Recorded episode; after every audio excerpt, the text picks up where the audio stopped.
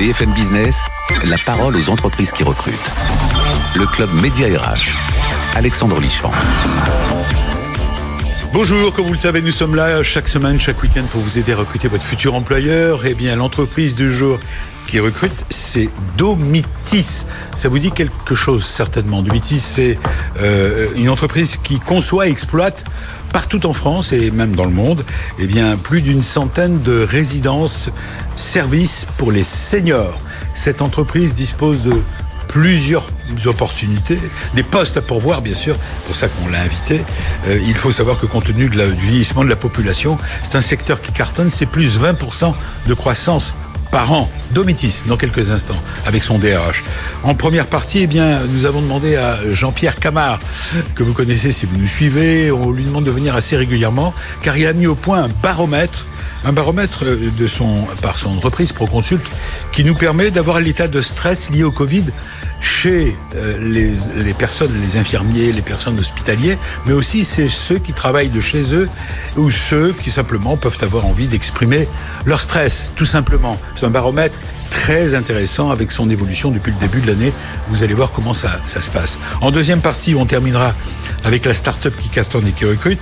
Euh, Virgile Loisance, fondateur et directeur général d'Emeraude Escape, sera là avec nous, des postes à pouvoir dans cette entreprise qui a mis au point, qui a conçu eh bien, des escape, escape games spécialisés, spécialisés spécialement pour l'entreprise. Dans la deuxième partie, gros plan avec euh, notre rubrique décryptage RH juridique avec euh, Leslie euh, Nicolai, avocat spécialisé euh, dans ce domaine, avocat du cabinet Factory, elle est associée.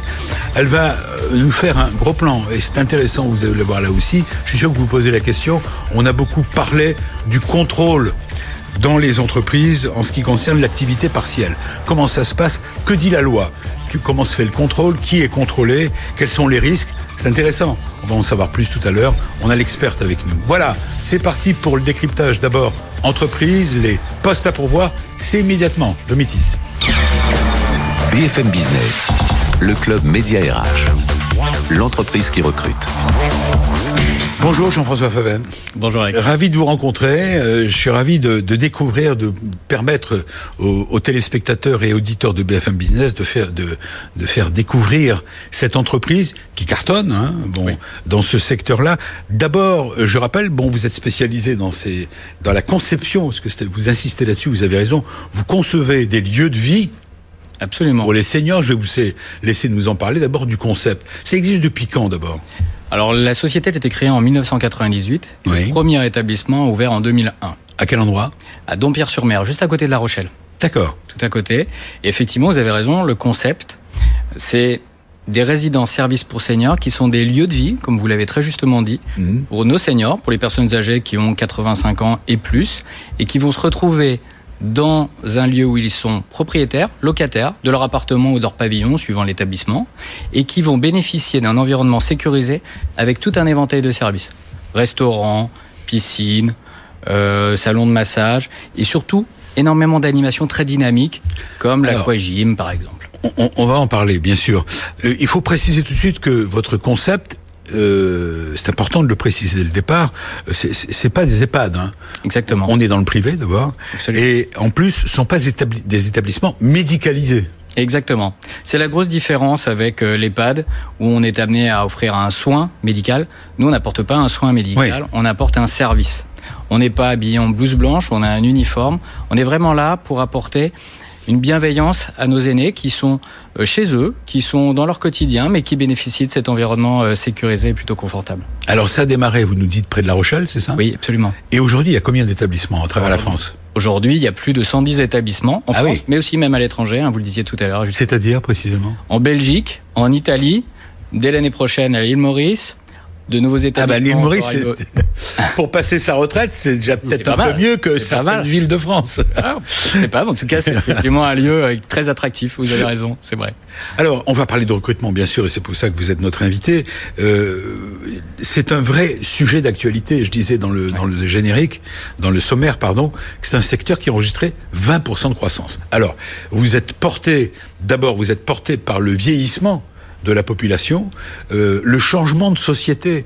Euh, dans le passé, il y a très très longtemps, les personnes âgées étaient soit chez elles, accompagnées, ou soit étaient récupérées par la famille, les enfants, les petits-enfants, ils vivaient ou elles vivaient dans, euh, dans la famille. Aujourd'hui, c'est différent. Il y a, il y a ces deux aspects-là. C'est tout à fait ça. Le vieillissement de la population, aujourd'hui, c'est... Ce qui explique votre succès, hein. Bien sûr. En tout cas, c'est vrai qu'on répond à un besoin. On ne répond d'ailleurs pas assez. Hein. Il y a un besoin qui est tellement important qu'on n'est pas suffisamment présent. Si on veut faire un focus sur euh, les EHPAD qu'on évoquait tout à l'heure, il y a 7000 EHPAD à peu près en France. Oui. Pour 700 résidents services seniors en France. Donc vous voyez, on est encore loin. Il y a de la marge. Euh, il y a encore de la marge, oui, absolument. Et la réalité, c'est que on a 13 millions aujourd'hui de personnes âgées c'est-à-dire des personnes qui ont plus de 65 ans, c'est le baromètre qui veut ça. 13 mmh. millions, ça représente à peu près 20% de la population française. Ce public-là va encore augmenter dans les années à venir. On dit qu'en 2070, les spécialistes s'accordent à dire que on va passer à peu près à 30% de la population. Donc il y a un vrai besoin, et vous le disiez très justement également, avec une attente très forte que d'avoir des services, la possibilité d'être bien accompagné dans son quotidien, parce que on vieillit de plus en plus longtemps et de mieux en mieux. Et, en meilleure santé. Exactement. Voilà. Grâce au progrès, bien sûr, de la médecine. Alors, euh, vous êtes euh, à la recherche de, talents, comme on dit, de nouveaux collaborateurs. C'est assez important. C'est plus d'une centaine de personnes, je crois. Hein. Oui, c'est plus d'une centaine de personnes d'ici la fin de l'année. Voilà. Et les années suivantes, c'est 500 personnes en moyenne. Donc c'est très important. On, va parler de ces postes que vous avez à pourvoir. Ce sont des postes en CDI. Oui. Déjà. Oui. J'ai vu que sur la totalité de vos collaborateurs, j'ai donné les chiffres, je crois, 3000 collaborateurs, plus de 2800 CDI. Donc c'est dire que euh, ce sont des, des, emplois stables, euh, où on peut faire carrière, vous allez nous expliquer. Mais parlons des profils que vous recherchez déjà, pour vous aider éventuellement à les trouver. Alors, une résidence service senior, aujourd'hui, c'est à peu près 20 collaborateurs. 20 collaborateurs sur des métiers très différents les uns des autres. D'accord. D'abord, une équipe de direction, un directeur d'établissement, un adjoint d'établissement, des profils de commerciaux. Des postes cadres. Des postes cadres, exactement. Associé à ça, du personnel de réception, du mmh. personnel de ménage, du personnel qui intervient la nuit, du personnel de maintenance. Bref, vous voyez, des, des métiers très différents les uns des autres, mais très complémentaires. Est-ce que, si l'on dit que, si on compare ça à l'hôtellerie, oui, c'est assez comparable. C'est un peu ça, quoi. Une résidence, pardon, c'est pas la même chose. Non, non, mais une résidence de service pour seniors, bah, c'est ce que vous nous décrivez, quoi. Il y a un management, il y a, euh, il y a des, c'est pas des chambres là, là, ce sont des. C'est des appartements. C'est des appartements que vous mettez à disposition. J'ai entendu qu'on peut louer ou acheter, c'est ça? Exactement. Ouais, tout à fait. La majorité du temps, le, le senior va plutôt être euh, locataire que propriétaire, parce qu'il sera débarrassé de toutes les contraintes financières, de succession associée, etc. Donc, il sera plutôt locataire. Mmh. Mais en revanche en effet, on est sur des appartements avec des métiers du coup qui tournent autour de l'hôtellerie et du médico-social. On est un peu, euh, c'est vraiment un nouveau métier hein, qui, émerge depuis maintenant quelques années. Est-ce qu'il y a beaucoup de concurrence sur ce secteur? Il y en a, mais pas assez. Aujourd'hui, on n'est pas assez nombreux. Ah, vous, vous souhaiteriez qu'il y en ait plus? Oui, oui, puisqu'aujourd'hui, c'est un métier qui est relativement peu connu encore, globalement en France il y a un certain nombre de, choses qui sont mises en place qui vont plutôt dans le bon sens. Il y a un label Visea qui a été mis en place qui permet euh, d'avoir une reconnaissance qualité sur ce secteur d'activité, mais pour autant, on n'est pas encore suffisamment euh, connu et reconnu, donc on manque encore de concurrence. Oui. Alors, on a entendu plus d'une centaine de postes. Est-ce qu'il y a des régions ou des villes particulièrement euh, en rouge, en liste rouge, c'est-à-dire là où vous avez le plus de besoins en ce moment? Alors, la liste rouge, elle est liée au fait qu'on ouvre des établissements. C'est rouge, ça Mais dans le bon sens. Dans le bon sens, voilà. Pardon d'avoir dit ça. Non, par rapport à la cravate. C'est ça, c'est votre cravate. ça m'a influencé tout ça. Mais euh, vous voyez, c'est plus ces ouvertures d'établissements qui génèrent en fait le besoin de recrutement plutôt qu'un turnover, parce qu'on a un turnover très faible. Très concrètement, Beauvais, Montélimar. alors on dit Beauvais, c'est en, c'est à 60 bornes de Paris. Voilà, oui, à peu près ça. À peu près. Beauvais, donc.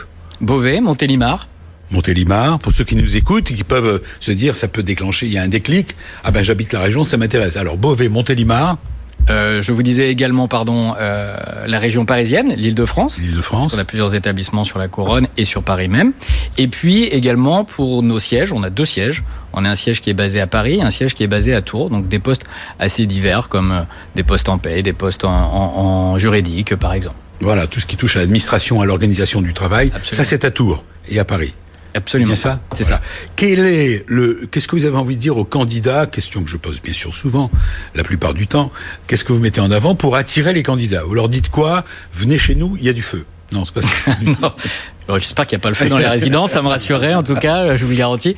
Non, ce, ce que l'on peut dire d'abord, c'est qu'on est leader sur ce marché des résidences services seniors. Donc c'est un premier point. Le deuxième point, c'est que c'est un secteur qui est en pleine croissance. Je vous le disais, on ouvre plus de 20 établissements par an, plus de 500 recrutements. Donc derrière, ça signifie aussi qu'il y a des opportunités d'évolution euh, de carrière. Juste deux, deux exemples pour oui. ça, si vous voulez bien. Premier exemple, l'année 2019, on a fait plus de 320, 330 mobilité, promotion professionnelle. Deuxième exemple, j'étais il y a quelques minutes au téléphone avec une collègue qui s'appelle Magali, qui a intégré le groupe il y a quelques années en arrière, qui est arrivée sur un poste administratif, qui a évolué sur un poste de commercial en résidence, qui ensuite est passée directrice adjointe et qui aujourd'hui est directrice d'un établissement. Donc de vraies perspectives de, de croissance et de possibilités de carrière. Hmm. Troisième peut-être élément aussi qu'on peut euh, citer, on a pour habitude d'interroger nos salariés par le biais d'enquêtes hein, qui sont faites euh, évidemment par un organisme externe euh, pour leur demander qu'est-ce que vous attendez de Domitis, qu'est-ce que vous y trouvez comme, euh, comme intérêt? Et on a un retour qui nous amène à 86% des salariés qui sont satisfaits d'y travailler. On s'en gargarise pas, simplement, ça veut dire qu'il y a une C'est important de le forte. préciser, c'est vrai. Voilà, il y a une culture qui est très forte et il y a surtout, je crois, en tout cas c'est comme ça que l'expriment les salariés, euh, une idée qui est qu'on fait un métier qui a du sens parce que, et ça n'est pas péjoratif dans ma bouche, mais on vend pas de téléphonie mobile, on s'occupe de nos aînés et ça c'est quand même assez valorisant pour, pour Ouais, j'imagine, j'imagine. vraiment très valorisant. Alors il faut avoir de l'empathie quand même, Oui. notamment dans les établissements, dans vos euh, dans vos résidences, hein, pour euh, Absolument. postuler, Ouais. parce qu'on a affaire à une population euh, âgée. Ouais. Euh, ce que vous appelez senior, vous dites ça va de, c'est à partir de 65 ans. C'est à partir de 65 ans. Voilà, et au-delà. Et au-delà, et au-delà, puisque dans, dans, dans la clientèle que nous pouvons Ouais. avoir, nous, nous avons des gens qui peuvent avoir 65 ans et d'autres qui ont plus de 100 ans. Donc, Ouais. Alors ça il faut être par- capable de s'adapter. Ce sont des appartements et, des- et ça peut être des maisons, j'ai entendu. Ça peut être des maisons, suivant les endroits. Il peut y avoir des pavillons euh, Ah oui. qui sont accolés, qui sont autour du, du bâtiment central. Oui, absolument. Ouais, ouais, tout à fait. Alors, vous venez de parler d'enquête. Vous me tendez une perche pour notre invité suivant, Jean-Pierre Camard, qui est déjà dans le studio. Euh, Vous parlez d'enquête. Euh, et, je voulais vous poser une dernière question qui est liée à l'actualité, malheureusement. Le Covid, est-ce que vos, vos résidences euh, euh, ont été touchées par le Covid? Est-ce que vous avez eu à déplorer? On, on a beaucoup parlé des EHPAD. Oui. Mais, euh, je ne veux pas comparer.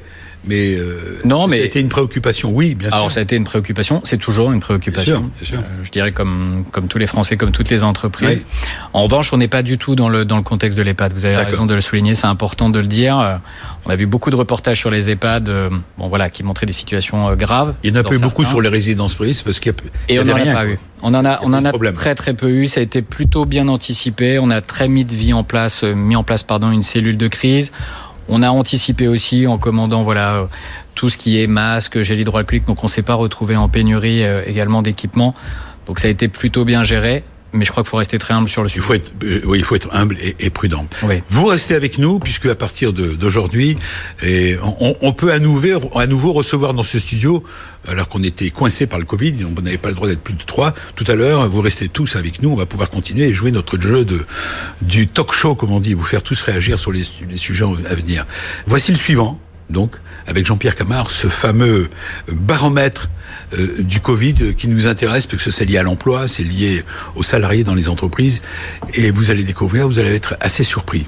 Voici notre décryptage RH. BFM Business, le club média RH.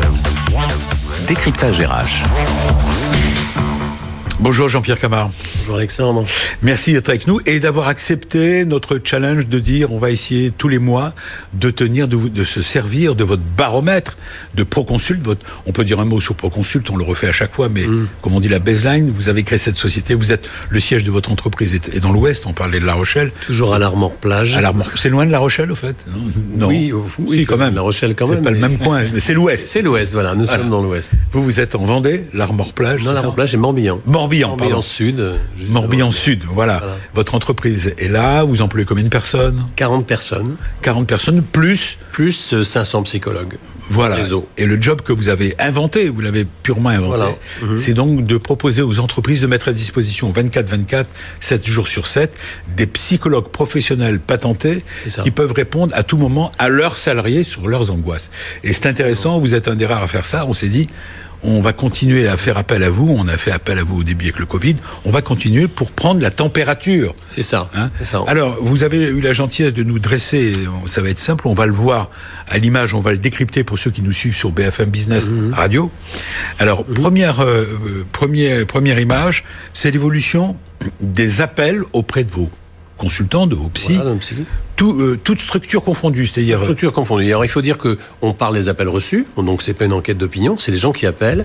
Et il faut savoir que même si c'est anonyme, le psychologue sait de quelle structure il s'agit. Bien sûr. Il y a 600 clients, 600 numéros verts, donc je prendre les détails techniques. Ça veut Et dire chaque que entreprise a un classé. numéro vert. Voilà. Il, il- il sait donc classer si c'est un soignant qui appelle ou si c'est quelqu'un d'autre. Donc c'est pour ça qu'on peut effectivement différencier l'ensemble des appelants et, et distinguer les soignants qui aujourd'hui posent un, un- un problème particulier dont on va parler. Alors, on, on- on va y aller sur la première image que vous nous avez apportée. Alors, ce qui est bien, c'est qu'on on peut avoir le recul, puisque votre baromètre Voilà. démarre en septembre 19 Voilà, sur un an. jusqu'en septembre 2020. On va le voir à l'image. Euh, et on voit, alors bien sûr, on, a- on- on y voit le fameux pic quand le Covid a été Au déclaré mois, au mois d'avril, effectivement, on voit un pic d'appels sur le Covid. au mois de mars déjà. Au mois de mars déjà. Mars, avril, c'est le pic. Un pic, un pic en avril, ça a descendu en mai, en juin aussi, juillet, août plutôt calme, et en septembre, ça recommence. La crainte de la deuxième vague est là, d'abord pour l'ensemble des appelants, et plus particulièrement pour les soignants.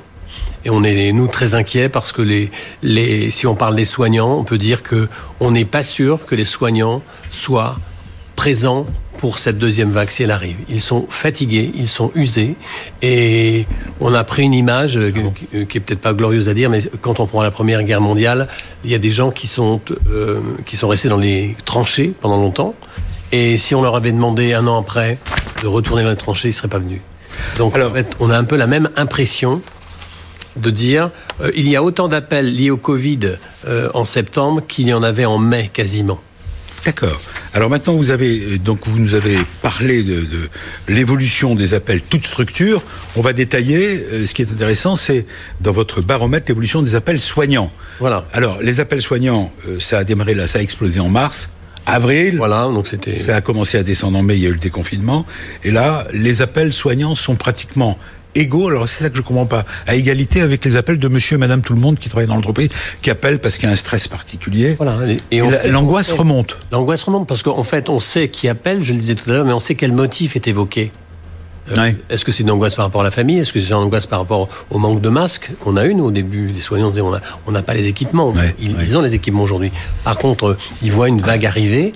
Euh, y a, on dit il y a plus de lits peut-être, mais eux ils, ils, se disent comment on va faire. On a vraiment l'impression qu'ils sont usés, fatigués par cette euh, première vague, et ils voient la deuxième vague revenir, et ils sont vraiment très très très inquiets. Et beaucoup nous disent je démissionne, je vais démissionner, je ne serai pas là, je ne peux pas. Je suis mal payé, je travaille le week-end, je travaille la nuit, je suis pas considéré, et la deuxième vague arrive. Donc c'est vrai qu'il y a une Alors, réelle inquiétude euh, que je voulais traduire ici.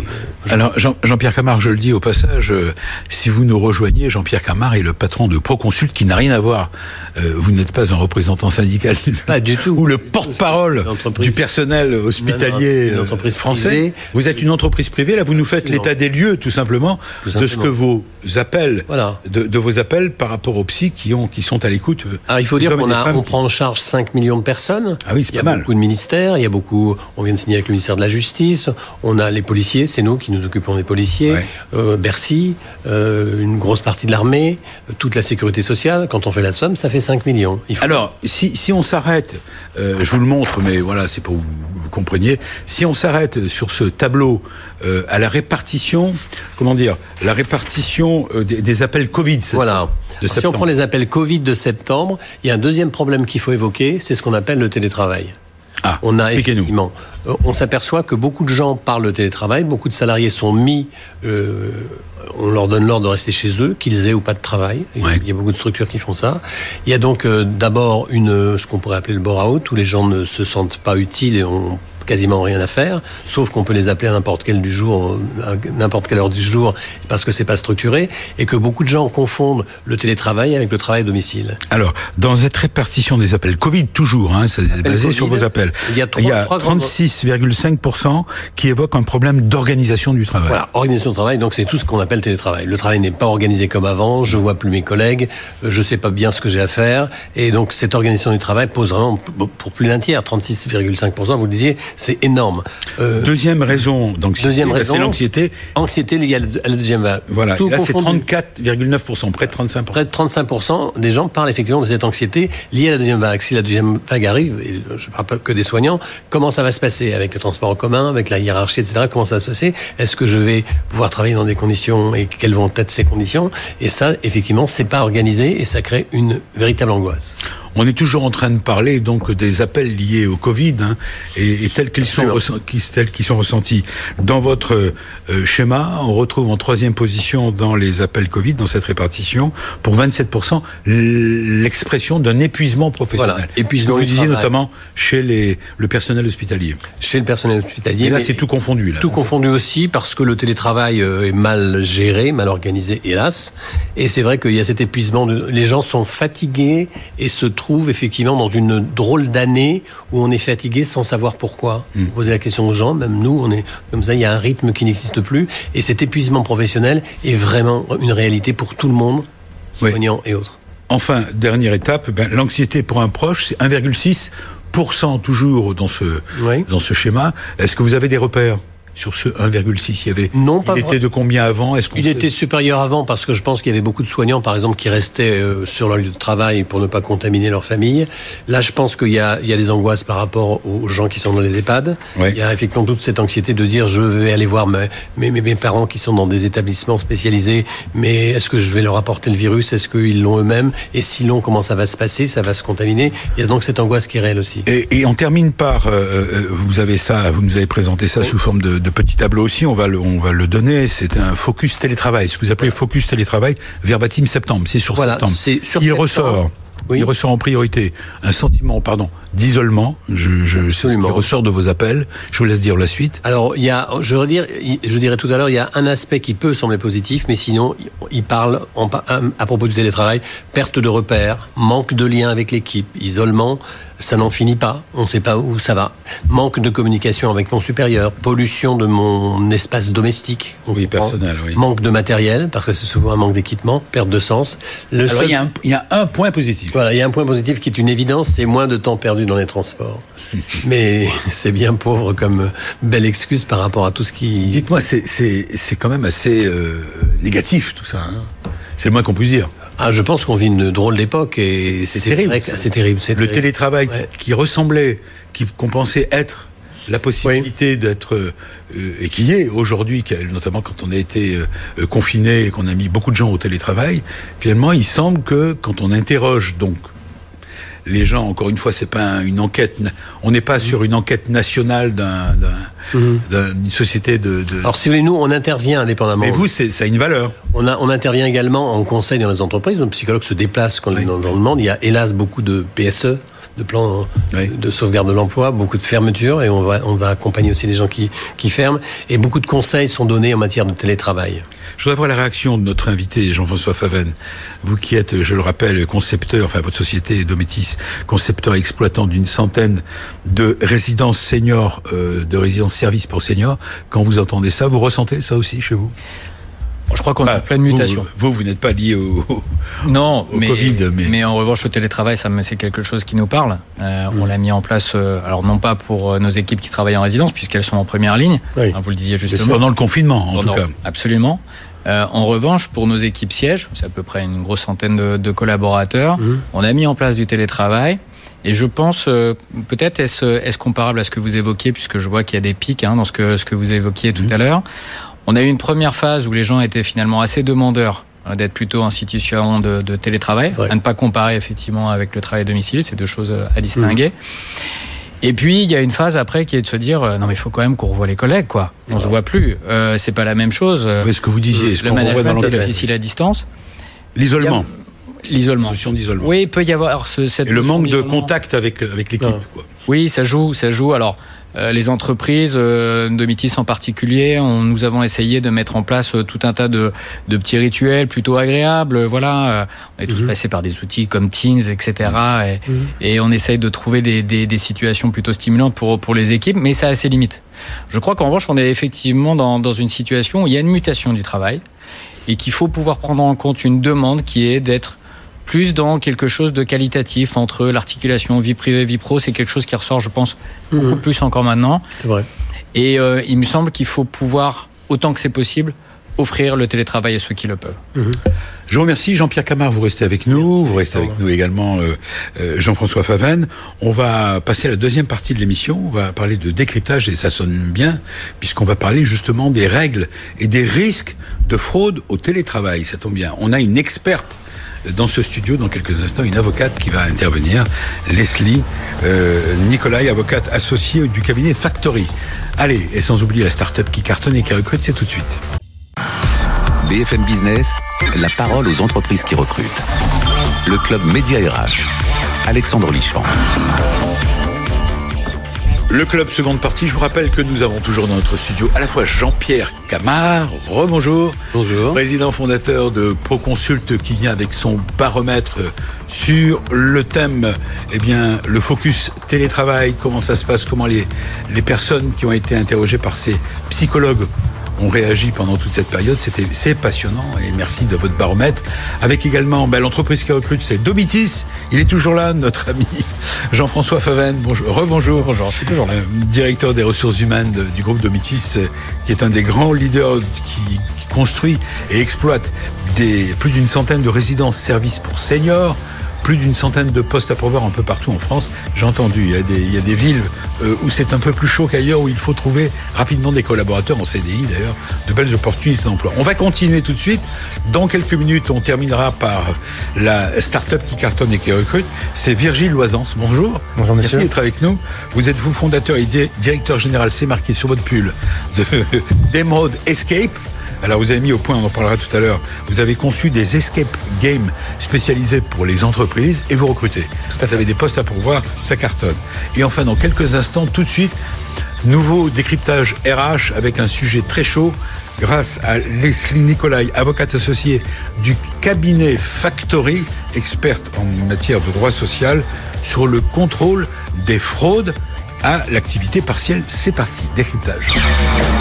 BFM Business, le club Média RH. Décryptage RH. Bonjour Leslie. Bonjour Alexandre. Merci d'être avec nous et d'accepter de venir aussi souvent que possible nous apporter la loi. Lorsqu'on entend une info, on se dit mais que dit la loi? Et notamment dans tout ce qui concerne les RH, c'est vos expertises, votre expertise. Alors, on a voulu vous demander euh, qu'est-ce qu'il en est de- des fameuses, bon d'abord les entreprises en, en activité euh, partielle. Euh, c'est pas un mot nouveau d'ailleurs, on va en parler. Et surtout, comment se fait? Est-ce que la- la- les fraudes sont contrôlées? Et il semble que vous ayez un scoop à nous donner, on peut même dire ça, puisque vous avez le chiffre officiel du nombre d'entreprises qui ont été contrôlées, donné par le ministère de l'Intérieur, bien sûr, le ministère des Finances, je veux dire. Du travail. Du travail, voilà, plutôt. Mais on va commencer par le, le début.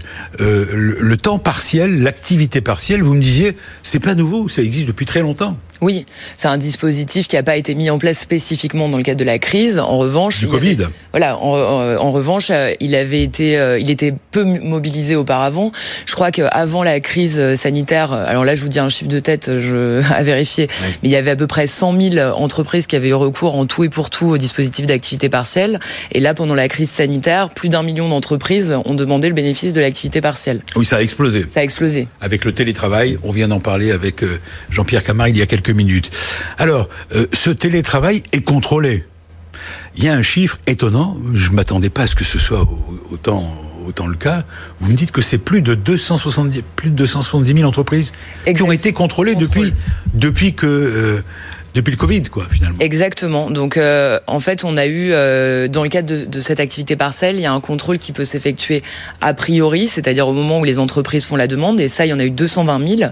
Et il y a également un contrôle qui peut s'effectuer a posteriori, c'est-à-dire j'ai déjà bénéficié de mes aides et je suis contrôlé a posteriori. Et là, on a dépassé le cap des 50 000 euh, contrôles euh, en entreprise. Qu'est-ce que vous appelez euh, contrôle a priori et a posteriori? Ça veut dire Alors, quoi? Légalement parlant, on parle de loi. oui, oui, tout à fait. Euh, Juridique. Il n'y a pas encore de loi sur le sujet. Il y a eu des instructions ministérielles qui ont été Oui. données, donc des instructions du ministère du Travail vers les directs. D'accord. Et donc, euh, du coup, les contrôles a priori, c'est quand les entreprises font la demande, eh bien, euh, elles ont un délai normalement habituellement de 30 jours, mais qui a été ramené à 48 heures dans le- pour aider les entreprises au plus vite possible dans le cadre de la crise sanitaire. Oui, au mois d'avril notamment, à mars-avril. Voilà, au mois de mars-avril, ça a été ramené ce délai à 48 heures pour pouvoir aider les entreprises Mhm. le plus vite possible. Et donc donc évidemment, vu le nombre de demandes, c'était pas possible de contrôler toutes les demandes a priori. Donc contrôler si elles étaient valides, valides, etc. Donc euh, le ministère du Travail a pris une instruction pour dire au direct et donner des moyens en direct mm, mm. pour déployer un plan de contrôle a posteriori. Et dans ce cadre-là, les entreprises qui ont bénéficié des aides peuvent être contrôlées. Oui, parce que s'il y a contrôle, c'est parce qu'il y a quand même l'État, enfin le, fisc, enfin l'État, ministère du Travail, nous, le ministère du Travail, qui euh, permet a permis aux entreprises qui ont demandé euh, la possibilité d'utiliser donc euh, cet état de, de, de ces aides, ces, aides, demander des aides financières. Je les collaborateurs qui ont été mis en situation de télétravail, eh ben l'État a participé financièrement. Donc il y a un contrôle. Alors, qu'est-ce qui est contrôlé? Qu'est-ce qui est contrôlé? Précisément Alors, donc déjà, juste pour vous donner un chiffre, euh, en gros, ça a coûté à date à peu près plus de 30 milliards d'euros, le ah dispositif d'allocation d'activité partielle. Et sur ces 30 milliards, euh, dans le cadre des contrôles, il y a déjà eu 225 millions d'euros qui ont été, euh, enfin pas récupérés, mais qui ont été identifiés comme frauduleux et dont la moitié a déjà été récupérée. Donc c'est déjà significatif. Après, qui sont les... Donc surtout, qu'est-ce qui est contrôlé en fait? Qu'est-ce Alors, qu'est-ce qui est contrôlé C'est est-ce que les entreprises ont abusé de ces aides? Donc c'est par exemple, est-ce que l'entreprise a mis les salariés en activité partielle, a demandé des aides de l'État alors même qu'elle faisait travailler ou télétravailler ses collaborateurs. Je comprends. Il y a eu des fraudes sur les numéros de SIRET aussi. Il y a des, euh, des gens, euh, des petits malins qui se sont amusés euh, à, à voir que certaines entreprises ne demandaient pas l'activité partielle et ont utilisé leur numéro de, de SIRET et leur raison sociale pour demander des aides de ah l'État et se les faire rembourser. Euh, il y a eu voilà, il y a eu tout un tas de demandes frauduleuses. Il y a eu des demandes de paiement majorées, donc alors euh, qui n'auraient pas dû intervenir parce que on déclare des montants de salaire qui sont pas corrects, mmh. des gens qui sont placés en congé payé pour lesquels on demande de l'activité partielle. Donc il y a eu tout un tas de fraudes euh, de cette nature. Ça, ce sont les fraudes, les, les, les, cas de fraude les plus fréquents. Les plus fréquents, voilà, exactement. Ouais. Hum. Est-ce qu'il y a des cas où des employeurs ont pu se tromper? Oui, bien sûr, parce que comme vous avez pu le voir, et puis vous avez été en première ligne hein, sur, sur tous ces sujets-là d'activité partielle. On l'a évoqué, on a eu le temps de le faire. Euh, vous, avez eu le temps, oui, et puis même tout le monde journalistique, mais il y a eu beaucoup, beaucoup, beaucoup d'évolution des textes pendant la période. Parfois, on nous disait quelque chose le lundi, le mardi, c'était différent, donc les employeurs ont pu un peu s'y perdre. M'en parlez pas, ma pauvre dame. les, les, entreprises ont pu un peu s'y perdre parce qu'il n'y avait pas de, de, certitude. Donc, sur, notamment sur les calculs des taux horaires, euh, qui, des indemnités qu'on peut mmh, demander, mmh. etc. Il y a pu avoir des erreurs.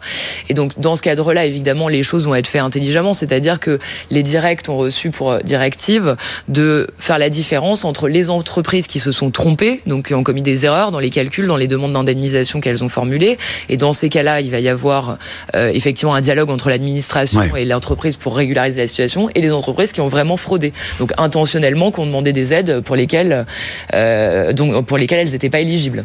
Leslie Nicolai, euh, quels sont les risques? Alors parlons des risques maintenant. Une entreprise qui fraude, bon, trompée ou pas trompée, etc. Quels sont les risques encourus? Alors il y a plusieurs par les entreprises. Voilà, il y a plusieurs types de risques. Il y a des sanctions pénales, donc euh, c'est ah oui carrément carrément des sanctions pénales. On peut aller au tribunal. Voilà, on peut aller au tribunal correctionnel. On peut aller en prison. On peut aller en prison. Il y a une peine maximale de ah. deux ans d'emprisonnement et de 30 000 euros d'amende. Donc ah, bon, je, si c'est la première fois qu'on commet un, un dé de cette sorte-là, c'est rare qu'on aille en prison pour ça, mais, mais ça peut arriver. c'est possible. Voilà. Il peut y avoir aussi surtout des sanctions administratives qui consistent à la fois à rembourser les aides qu'on a déjà perçues, donc ça peut quand même euh, coûter cher, et d'autre part à être privé de bénéfices de toute aide de l'État pendant 5 ans. Donc c'est pareil, ça peut être compliqué, euh, surtout dans la période qui s'annonce dans les prochains mois. Mmh.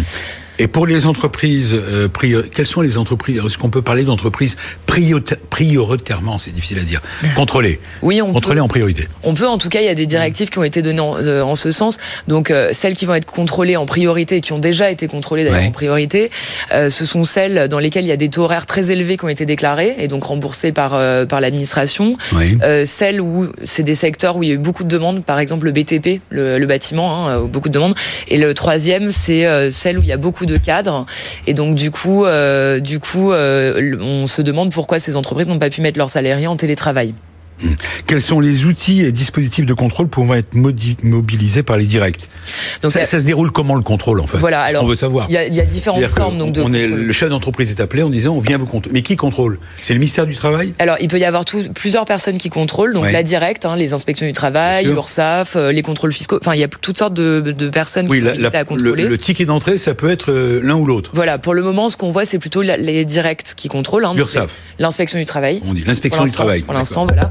Mais il pourra y avoir des contrôles d'autres d'autres organismes. Et en gros, les principaux contrôles, donc c'est les contrôles a priori, comme je vous l'ai expliqué tout à l'heure, euh, où on contrôle les numéros de sirette, etc. Mais il va y avoir aussi des contrôles sur place, donc dans l'entreprise. Et là-dessus, attention, parce qu'ils sont pas du tout obligés de prévenir l'entreprise, ils peuvent euh, venir ah débarquer, Exactement. débarquer comme ça. Il n'y a pas d'obligation d'information préalable. Alors, on part du principe que tout, tout citoyen est a priori honnête et, a priori, et a priori innocent. Je pose une dernière question quand même qui va dans ce sens-là. Comment se préparer aux éventuels, je dis bien, hein, a priori, on part du principe qu'on n'a pas fait de faute, quoi. Non, non. Mais il faut peut-être se préparer, donner l'info, euh, notamment pour les DRH, les entreprises qui, qui s'y attendent pas. Comment se préparer aux éventuels contrôles dans le cadre de l'activité partielle?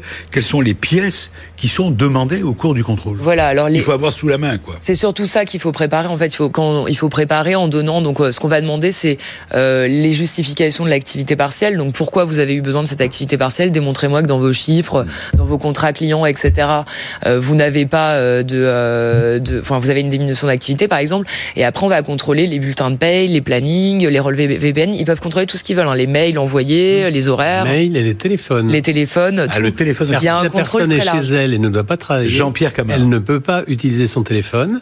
Et elle ne peut pas utiliser l'ordinateur qu'elle a. Tout à fait, voilà. Donc on va jusqu'à cette, ce contrôle-là. Je connais des gens qui ont été contrôlés à ce niveau-là. Oui, été contrôlés alors qu'en fait ils continuent à travailler. Quoi. Voilà, c'est ça, c'est ça. Moi, les, les ce que j'ai Allez-y, question, Jean-Pierre. Voilà, ce que j'ai vu euh, ou ce que nos psychologues qui interviennent ont vu, c'est ça. C'est des gens qu'on mettait en, en, chômage partiel et à qui on demandait de travailler. Mm. Il y a d'ailleurs beaucoup de ces travailleurs qui ont dénoncé entre guillemets leurs employeurs en disant c'est scandaleux de me demander de travailler alors même que je suis en chômage. Oui. Et c'est vrai que euh, pour ceux qui avaient un téléphone professionnel, ce téléphone professionnel pouvait être vérifié. Est-ce que quand vous êtes chez vous ce jour-là, vous continuez à appeler vos collègues. Est-ce que vous avez été appelé par votre Est-ce que vous avez été appelé Et est-ce que votre, vos mails, vous le dites très bien Leslie, est-ce que vos mails ont été utilisés Bien sûr. Vous avez reçu, envoyé des mails. Voilà. C'est simple. Donc toutes sortes de choses, même des relevés VPN, moi j'ai vu dans les contrôles, euh, enfin toutes mmh. sortes euh, de choses. Ils ont un accès pas des relevés VPN les, relevés VPN, c'est pour voir si on s'est connecté à distance euh, par un ordinateur portable, si on s'est connecté à distance au bureau. Mmh. Donc les, les, les horaires de connexion, ce genre de choses. Ouais. Et on rappelle le nombre d'entreprises qui ont été contrôlées? Euh, donc euh, il y a eu à date 270 000 contrôles qui ont été faits. Mais vous n'avez pas le chiffre sur les entreprises qui ont été... Euh... 270 000 euh, demandes, donc euh, entreprises, établissements contrôlés en fait. Oui, mais ça ne veut pas dire qu'ils ont été contrôlés négatifs. Pardon ah oui, oui, non. Euh, bah, Pardon d'utiliser le mot à la mode, positif, négatif. Voilà, on sait pas on sait pas le nombre d'entreprises qui ont fraudé effectivement, mais on connaît le montant global de la fraude, 225 millions d'euros, mmh. quand même.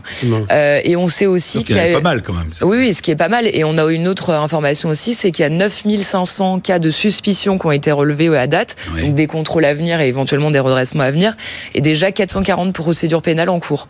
Donc des gens mmh. euh, qui ont déjà euh, fait l'objet de procédures pénales. Jean-Pierre Camard J'ai de la famille qui travaille chez Airbus à Toulouse, deux personnes, qui ne travaillent pas le vendredi.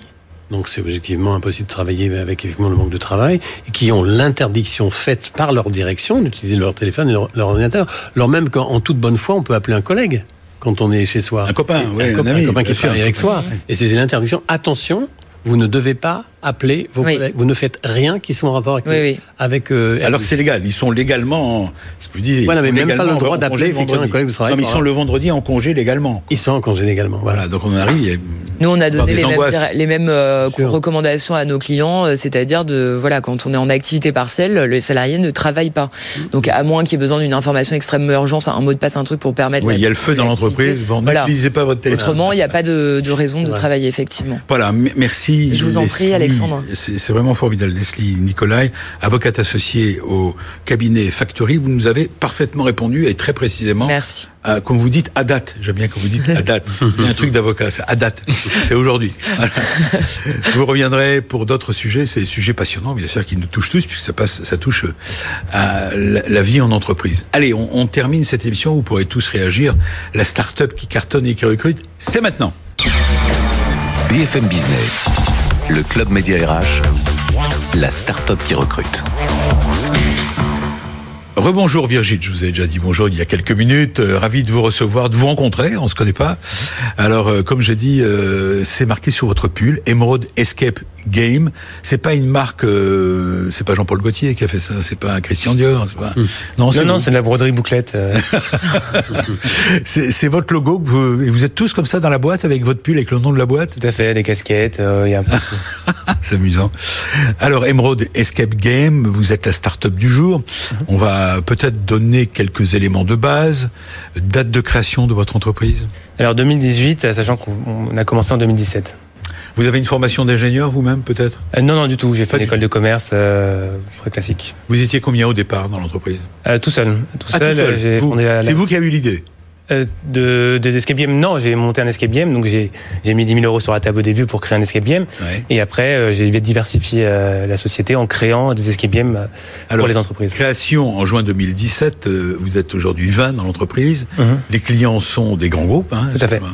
90% de grands groupes, euh, ça va être AXA, SNCF, Hermès, Sanofi, plein de grands groupes euh, très prestigieux. Qui ont, qui ont décidé de vous faire confiance et qui, ont, qui font appel à vous finalement. Tout à fait. Alors on va rappeler le principe peut-être. Le principe de votre job, je rappelle que vous concevez des escape games pour entreprises, pour les entreprises, Tout à sur fait. la base du virtuel. Alors non, non, non, on, on fait Non, du mais je vous physique. pose la question, est-ce que c'est sur la base du Alors, on fait maintenant du virtuel. Maintenant, on a 80% de notre activité suite au Covid et digital. Mais euh, avant, on faisait du... Au départ, non. Alors, départ, quelle est, quelle est l'idée de départ? Alors, nous, on va intégrer de la gamification d'entreprise avec des escape games. Donc, on va pouvoir faire du recrutement. À avec- on va faire du recrutement avec l'escape game. Donc, on va analyser les soft skills à travers le jeu. Donc, ça va être euh, le leadership, l'autonomie. On va observer comment les joueurs vont se comporter euh, pendant une, pendant l'escape game. Après, on va faire de la formation, par exemple. On va créer des escape games pour former euh, en interne dans l'entreprise. Pareil pour de la sensibilisation, euh, la prévention. On a fait par exemple un escape game pour, sur les risques psychosociaux not- notamment. Euh, et voilà, on va faire aussi du team building euh, ou la présentation de produits auprès du, du grand public. Est-ce que vous pouvez nous définir ce que c'est Parce que c'est en anglais, escape game, ça, ça Ça veut dire jeu d'évasion. Jeu d'évasion. Donc euh, c'est très nouveau. Hein, ça, c'est pour le grand public, c'est né en 2000, euh, 2013. Ouais. Et euh, sinon, euh, pour, le, pour les entreprises, c'est beaucoup plus récent. Nous, on vient euh, intégrer des escape games dans les entreprises depuis deux ans. Prenons un exemple concret. Un de vos clients, vous lui proposez quel type de jeu? Euh, Jeu. ça va être Escape un, game. Alors, on va créer par exemple un escape game pour sensibiliser au risque incendie, par exemple au sein de la SNCF. Oui. On va faire des escape games pour présenter l'industrie 4.0 auprès des jeunes. On va Et faire... comment interviennent les collaborateurs? C'est un jeu de rôle? Comment ça se passe? Alors, ils sont en équipe, ils vont jouer, ils vont résoudre des énigmes, ils vont euh, être tous ensemble. C'est un peu un team building aussi. Mais pendant les énigmes, en fait, ils vont découvrir des, enfin, des, des aspects de prévention, par exemple, de sensibilisation, euh, euh, comment utiliser un extincteur, euh, tout ça, mais sous format de, de jeu. On va mettre des capteurs dans les extincteurs qui vont, vont pouvoir donc débloquer des coffres. Euh, voilà, sachant que tout ça, voilà, encore une fois, c'était avant le Covid.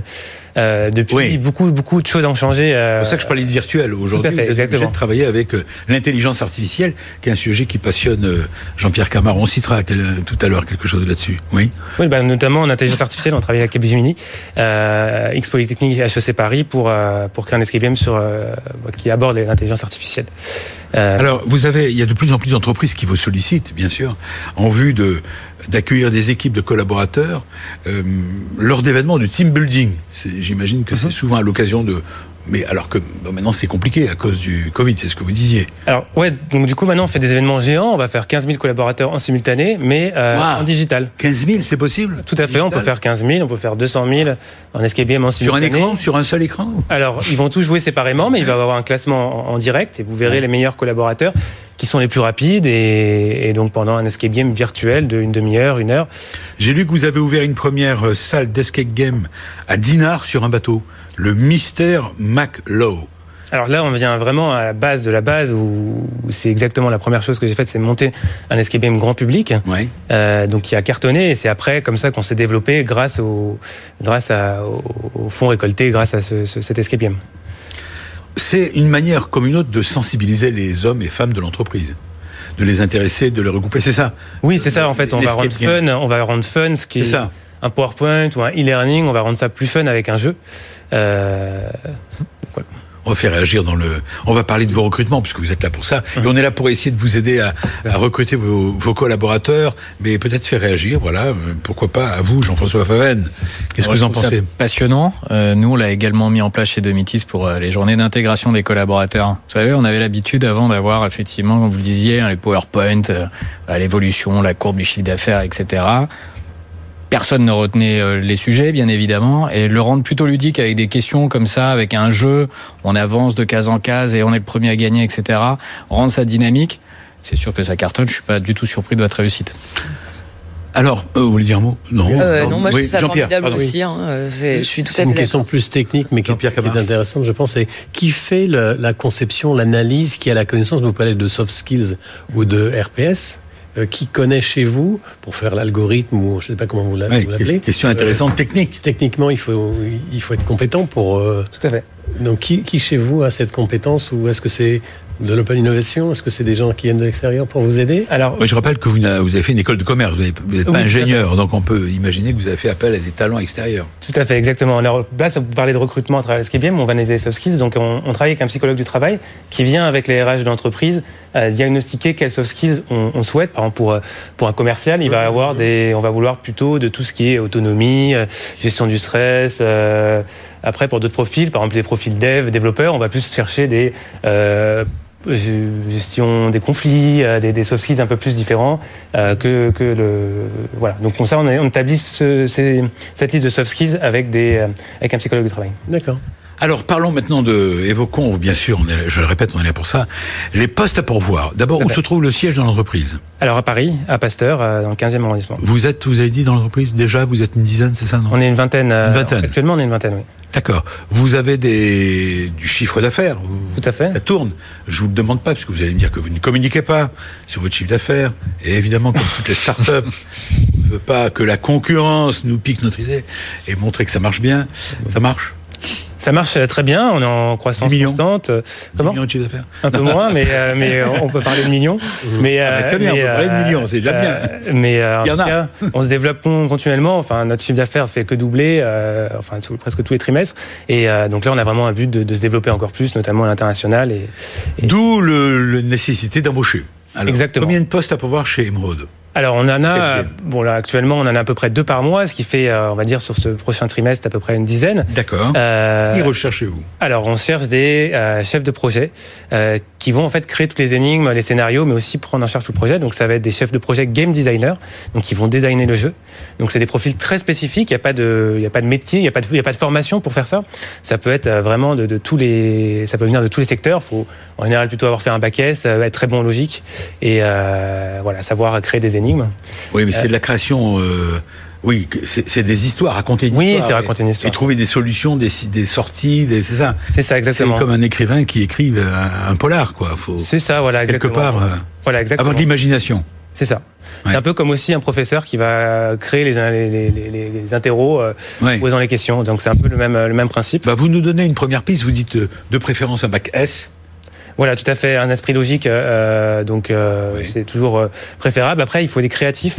Donc ça va être plutôt des bacs mais qui ont fait une école de l'école de beaux arts, euh, une école euh, d'architecture ou des choses un peu euh, Artistique. artistiques, créatifs. Création. Euh, voilà, donc ça c'est euh, des chefs de projet game designer, on en recrute pratiquement tous les mois euh, parce qu'on se développe, on se développe, on a de plus en plus de projets, donc il faut des Et personnes. ce pour sont des nouveaux métiers. c'est- ce Tout à fait. C'est des tout nouveaux métiers. pas Il y a- il y a à peine quelques mois, quelques années. Et il n'y a pas de formation actuellement aussi. Il n'y a, pas de- a pas de diplôme. Il n'y a pas de d'école. diplôme pour devenir game designer, euh, voilà, juste pour être chef de projet, voilà, c'est quand même un métier, mais, euh, mais game designer, c'est différent. Alors, question traditionnelle encore, euh, que j'ai posée tout à l'heure euh, à notre invité sur Domitis. Est-ce que vous avez les moyens de vos ambitions? Est-ce que vous avez des sous pour payer? Pardon d'être trivial, mais tout à, tout à fait, on a vous, tous les bon, vous fonds avez du chiffre d'affaires, moins de 10 millions, on l'a entendu, quelques millions. Euh, mais comment ça se passe? Vous êtes sur des fonds propres, vous avez des Tout aides? On a fait une très bonne année l'année dernière et on a, on a tout ce qu'il faut pour, pour continuer notre croissance. Notamment, on se développe à l'international, on se développe sur des, sur des différents aspects stratégiques. Donc, euh, donc euh, Vous embauchez en CDI tout à fait en CDI. D'accord. Donc- sur la base de salaire du marché, j'imagine. Mais il y a pas de. Est-ce qu'il y a un marché, d'accord Euh, Vous nous dites c'est de nouveaux métiers d'ailleurs. Alors on est on est deux on est deux sur le marché d'escape game entreprise en France. Il y en a qui essayent mais c'est- il faut quand même une Ah, crédibilité. ils sont moins bons. Ils sont moins bons. Non, non, c'est pas du tout ce que je dis, c'est que les, les grands groupes cherchent de la crédibilité, ils vont pas travailler avec n'importe qui, euh, donc ils ont besoin de voir des références, des projets passés, et ils ont besoin de voir une entreprise qui est très euh, enfin, rigoureuse et euh, sérieuse. Donc, Alors on a compris ce que vous attendez des candidats, plutôt créatifs, d'avoir de l'imagination, etc. Ce que vous avez à leur offrir, c'est quoi? C'est une entreprise euh, qui est en, en croissance Tout à fait. permanente, en croissance Vous avez permanente. des marchés, de nouveaux clients? Tout à fait, des projets différents, encore différents, des projets différents tous les mois. On peut créer un wagon de train, on peut redécorer tout un wagon de train, créer un tank. On peut créer, euh, voilà, on peut aller des, des, des, on peut aller sur des sujets beaucoup plus sérieux comme les risques psychosociaux, créer un escape game pour sensibiliser en entreprise sur les risques psychosociaux. Donc on va créer des énigmes, tout ça pour pour le faire. Donc et, voilà, sinon on a une ambiance euh, très start-up, hein, évidemment, dans les bureaux qui sont des open space et. Euh... Est-ce que vous avez un escape game pour recruter? Alors, non, on fait pas d'escape game pour ah. recruter. Alors, on fait, euh, tout à fait, c'est une très bonne remarque. on y a pensé. Des soft skills, et c'est comme là-dessus que vous allez recruter aussi. Tout à fait, on y a pensé, euh, on y a pensé avec l'équipe. Donc, on y a pensé avec l'équipe de créer, euh, du coup, ce, ce, ce, ce type de, de, mhm. challenge, on va dire, pour recruter. Les postes sont à pouvoir tout de suite. On va peut-être bah, donner, vous avez peut-être une adresse de, de votre site tout à fait, c'est rh at emeraude-du6escape.com. Alors, RH au minuscule, at ah Émeraude comme la pierre. Émeraude. Comme la côte d'émeraude. Tiré du 6, escape, s'échapper.com. Très bien. Jean-Pierre Camard, vous avez une adresse vous aussi? Ah tout à fait. C'est euh, le site s'appelle euh, proconsult.com. Proconsult.com. Pour Domitis, vous avez une adresse? Oui, www.domitis.fr. Et là, on peut postuler sur demutis.fr. Oui. Voilà, bon, je vous demande pas votre. en tant qu'avocate, vous avez. Bon, on recrute aussi, hein. je euh, sais. des avocats, hein, des avocats. Bah, de tout, des avocats, responsables administratifs et financiers, tout. on en parlera une autre fois. Alors voilà, c'est la fin de cette émission. Pardon, on va déborder. Voilà, je vous souhaite un, je vous remercie à tous, bien sûr, et à toutes. Merci. Je vous souhaite bon week-end et je vous dis à week-end prochain pour d'autres aventures pour recruter votre futur employeur avec mediarh.com. Salut. BFM Business, le club Média RH la parole aux entreprises qui recrutent.